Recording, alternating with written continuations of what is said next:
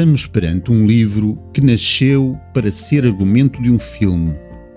Neste caso, o filme é onde vai desaguar toda a finalidade do livro. O filme é todo o seu propósito. Esta é uma obra-prima do cinema noir, com Orson Welles, que interpreta Harry Lime, e dirigido pelo britânico Carol Reed, e com uma banda sonora de Anton Karas, que é uma delícia. O som da cítara é do outro mundo e casa de forma brilhante com o jogo de luz e sombras do filme. Neste romance, o autor exibe toda a sua capacidade narrativa. A ação decorre em Viena após a Segunda Guerra Mundial.